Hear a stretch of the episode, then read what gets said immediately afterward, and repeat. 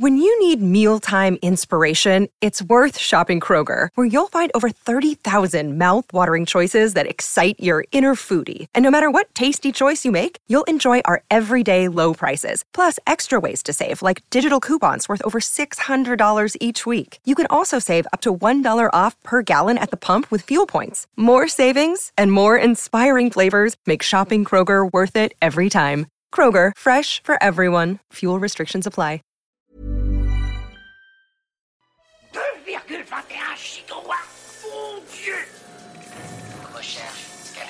Fred, qu'est-ce que tu fais dans cette tenue?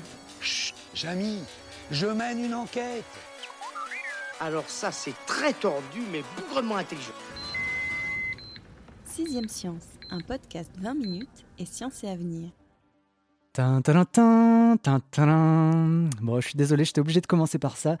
Indiana Jones ne reprend pas du service, mais c'est tout comme. Deux hommes, un archéologue israélien et un chercheur suisse, auraient retrouvé la trace de l'arche de l'Alliance. Celle-là même que les nazis convoitaient dans Les Aventuriers de l'Arche perdue, le premier film et, à mon humble avis, le meilleur, du héros de Steven Spielberg. L'exploit est d'autant plus impressionnant que la piste n'est pas de première fraîcheur. Objet star de la Bible, cité plus de 200 fois dans les textes sacrés, l'arche aurait fait escale dans un temple à une dizaine de kilomètres de Jérusalem. C'est justement de ce monument dont nos deux hommes ont retrouvé les fondations. Celle-ci était enfouie sous plusieurs couches de ruines reposant sous la site d'une église nommée, je vous le donne en mille, Notre-Dame de l'Arche d'Alliance. À croire que le hasard fait décidément bien les choses. Vous écoutez Sixième Science, je suis Romain Gouloumès et nous sommes partis pour 20 minutes d'archéologie. Cet épisode est un peu particulier puisque j'ai le plaisir d'accueillir Carole Châtelain, la rédactrice en chef de Science et Avenir. Bonjour Carole. Bonjour. Bienvenue. En l'absence d'Indiana Jones, te sens-tu prête à fouetter nos certitudes? Aucun problème. Alors je te propose de commencer par les bases. C'est quoi l'Arche de l'Alliance exactement et quelle est sa place religieuse? Alors comme tu l'as dit, l'Arche d'Alliance, c'est un objet sacré euh, qui est cité plus de 200 fois dans la Bible, selon des travaux qui ont été établis par un chercheur suisse qui s'appelle Thomas Romer et qui a la chaire de recherche biblique au Collège de France, avec qui nous avons euh, monté ce dossier. Et donc euh, 200 fois, c'est beaucoup. Du coup, les descriptions diffèrent. C'est ça qui est très intéressant, c'est que cet objet, on n'arrive pas vraiment à, saisir ce que c'est, sinon qu'il s'agit d'un coffre. Ça, c'est à peu près une certitude. Mais ce coffre, il prend des, un aspect extrêmement différent suivant qui en parle, suivant le livre euh, de la Bible qui en parle. Et par exemple, dans l'Exode, c'est un coffre qui fait 1m25 sur 75 de hauteur, avec un couvercle qui serait décoré en or, avec deux chérubins qui se, qui se, qui se feraient face. Euh, mais dans le Deutéronome, qui est une autre partie de la Bible, on ne va pas rentrer dans ces, Non, non, dans ces arguties, c'est un petit peu complexe. Euh, eh bien, ce coffre, il est en bois brut et il n'a pas d'ornement. Donc voilà. A priori, c'est un coffre, mais on ne sait pas bien à quoi il ressemble. Il y a une seule constante, c'est que c'est un coffre transportable.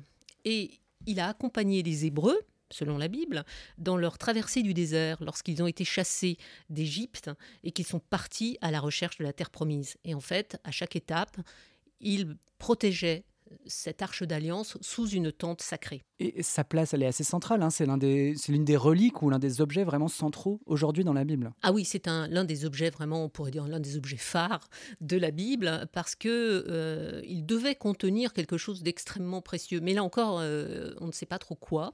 Et Thomas Romer, avec ses- les recherches qu'il a établies, a pu montrer que soit il a contenu les tables de la loi. Alors, qu'est-ce que, ce que sont les tables de la loi? Ce sont les, les dix commandements qui ont été dictés, qui auraient été dictés, parce que tout ce que nous disons là, c'est selon la Bible Mm.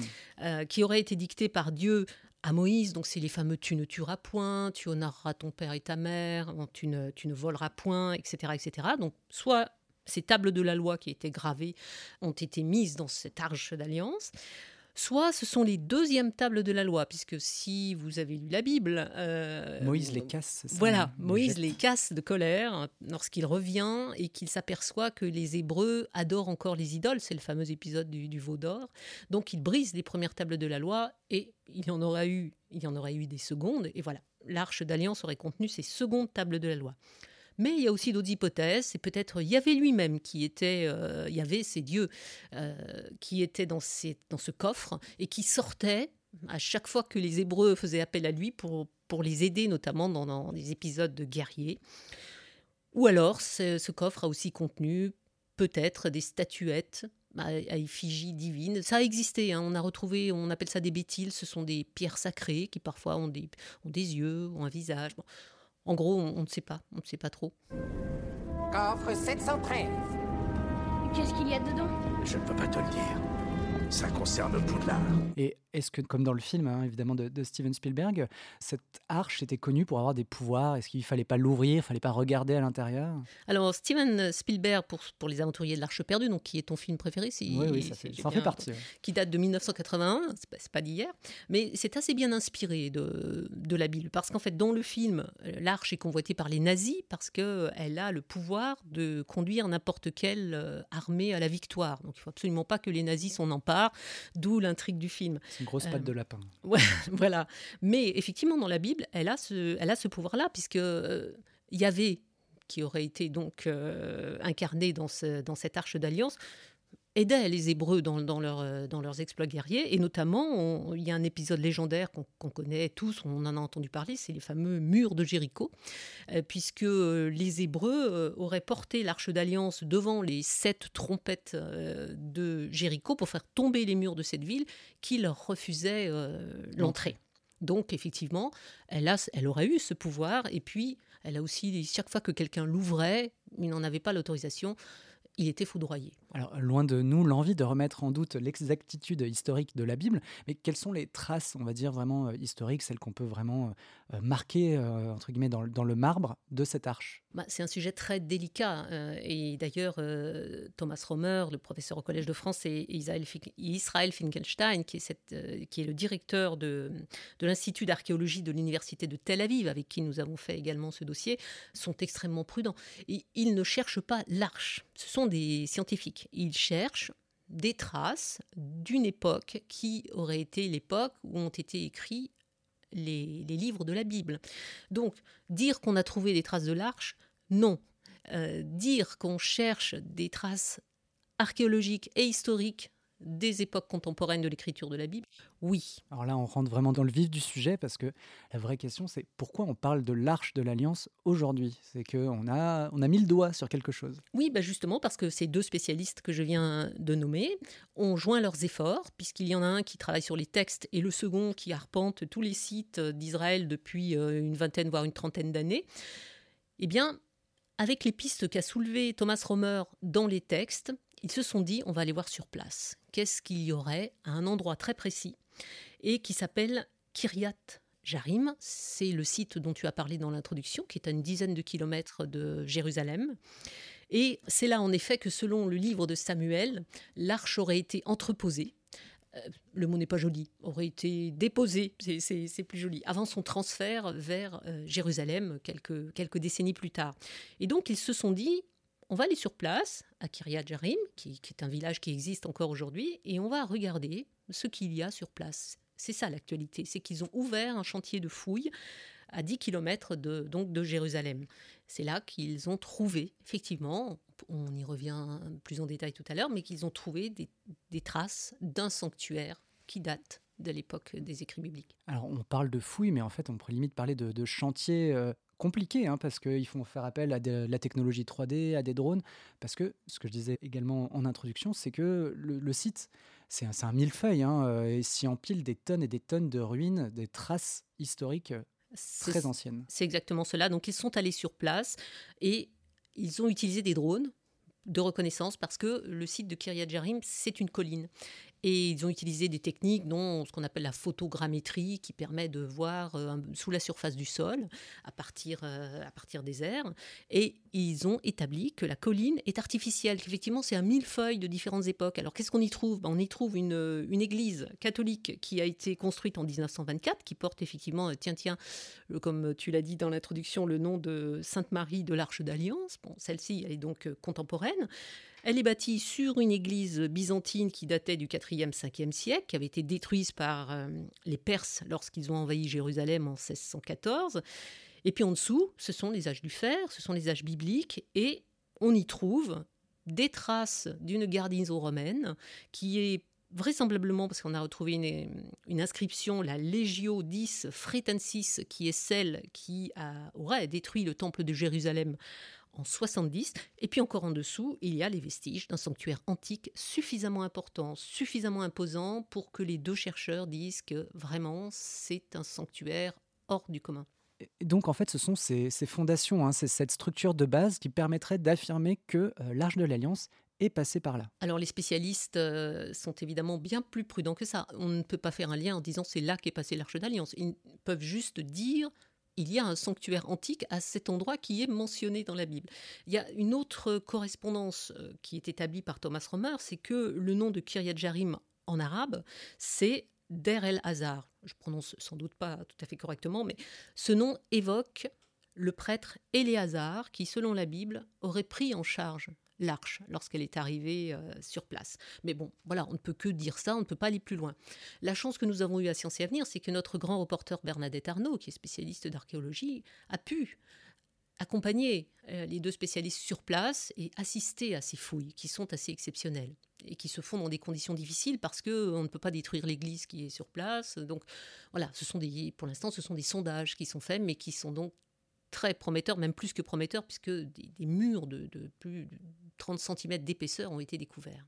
Et j'imagine que ces fouilles sont particulièrement suivies par le monde religieux et j'imagine en plus par différents corps religieux. On parle chrétiens, juifs et peut-être même musulmans. Euh. Alors les fouilles archéologiques sont toujours suivies de près par euh, les instances religieuses, mais les archéologues, euh, eux, font leur travail, enfin, n'ont pas de lien avec, avec l'Église. Hmm. Porte-moi la lampe, je te laisse le reste du trésor, mais la lampe est pour moi.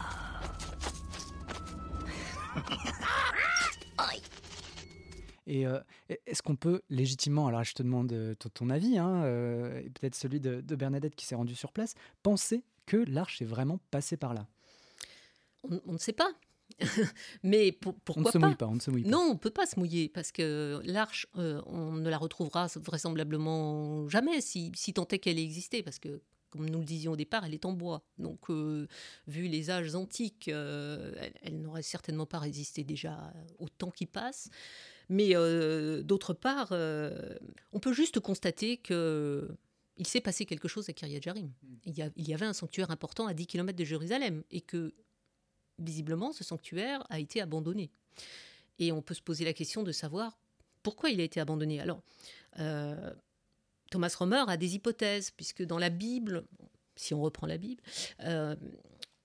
le livre de Samuel raconte que l'arche qui était entreposé à Kiryat Jerim a été transporté à, Jérusalem. Et cela aurait été fait par euh, le roi légendaire David, qui aurait fait ça euh, au Xe siècle, pour que l'arche puisse reposer dans la capitale euh, du royaume d'Israël, qui était Jérusalem. Mais Thomas Romer a établi que si ce transfert a eu lieu, il a été plus tardif et il aurait eu lieu plutôt au 8e siècle et sans doute parce que à l'époque, alors c'est très compliqué, il y a des conflits entre les royaumes qui sont, euh, qui sont sur place à l'époque, mais ceux qui avaient le pouvoir à Jérusalem voulaient que cette ville soit l'incarnation de Yahvé, de Dieu. Donc, euh, on rapatriait très vraisemblablement l'arche de Kiryat Jarim pour qu'il n'y ait pas deux cultes, enfin deux endroits euh, où on pouvait rendre un culte à Yahvé. Euh, note aux auditeurs, hein, quand on parle de, 10e et de 8e siècle, c'est avant euh, Jésus-Christ. Donc, ce qui vient aussi corroborer ce que disait tout à l'heure Carole sur le fait que ben, si jamais l'arche était en bois, ben, il est quand même peu probable qu'elle ait survécu, ou en tout cas, elle a dû subir les affres du temps depuis, depuis un petit paquet d'années.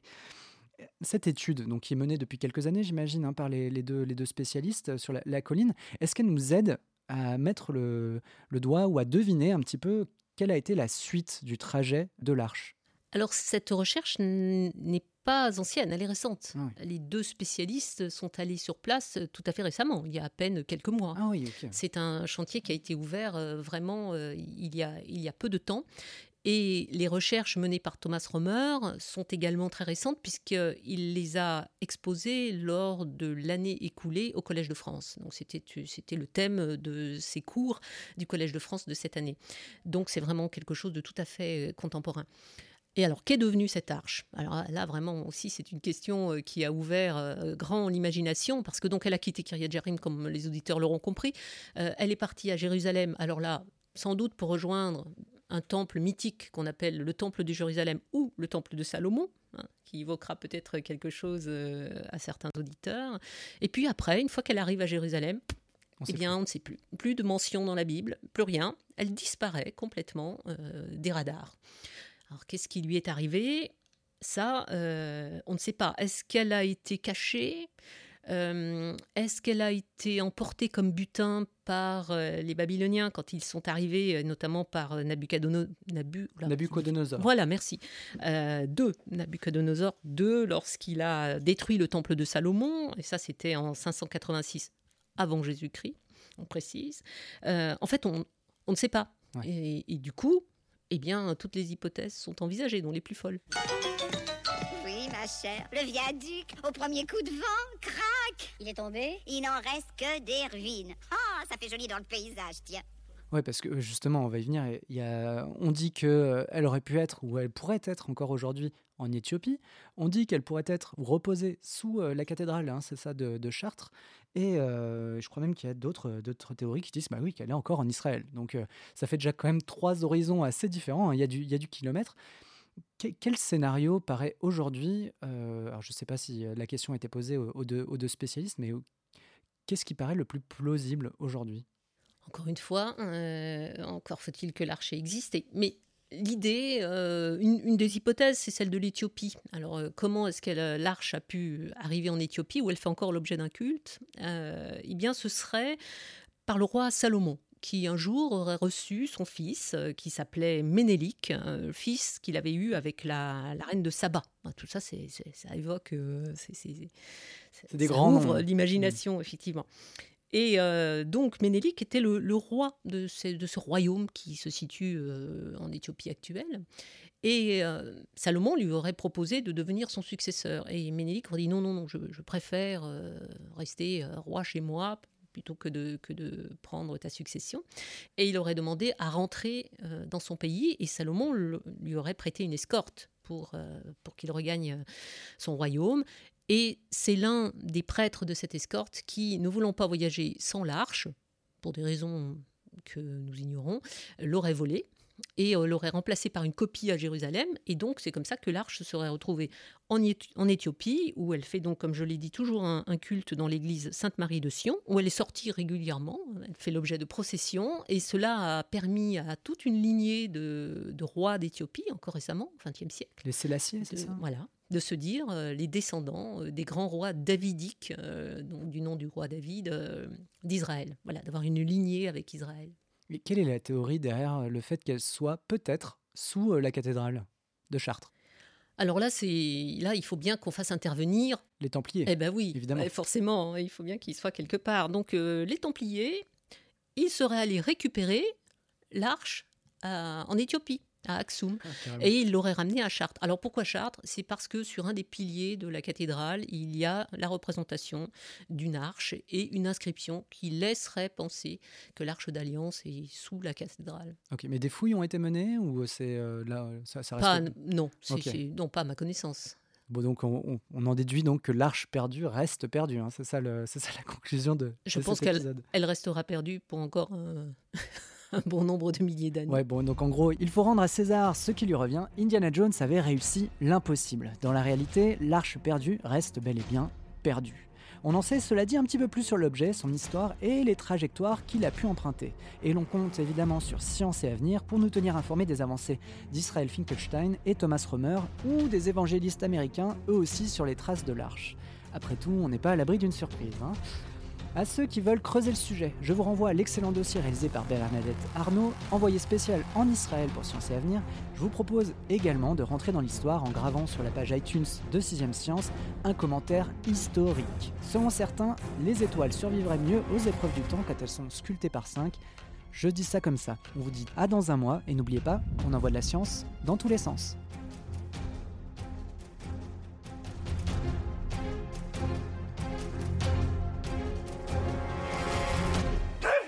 21 gigawatt Mon Dieu Recherche, scanner. Fred, qu'est-ce que tu fais dans cette tenue? Chut, Jamy, je mène une enquête. Alors ça, c'est très tordu, mais bougrement intelligent. Sixième Science, un podcast 20 minutes et science et avenir.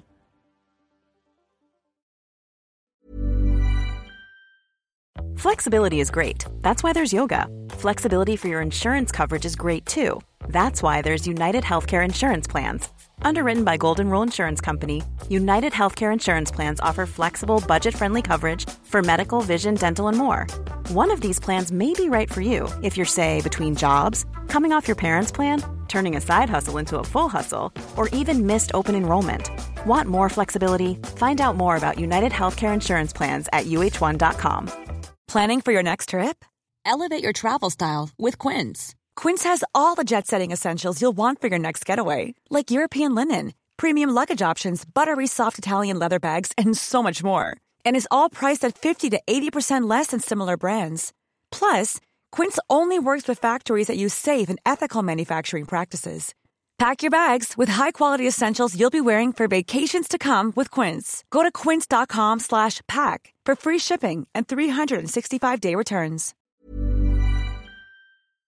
On ne va pas se quitter comme ça. Vous avez aimé cet épisode? Sportif, généraliste, sexo ou scientifique, varié mais toujours bien informé. Découvrez les autres podcasts de la rédaction 20 minutes sur votre application d'écoute préférée ou directement sur podcast au pluriel.20minutes.fr. Et merci de nous avoir écoutés.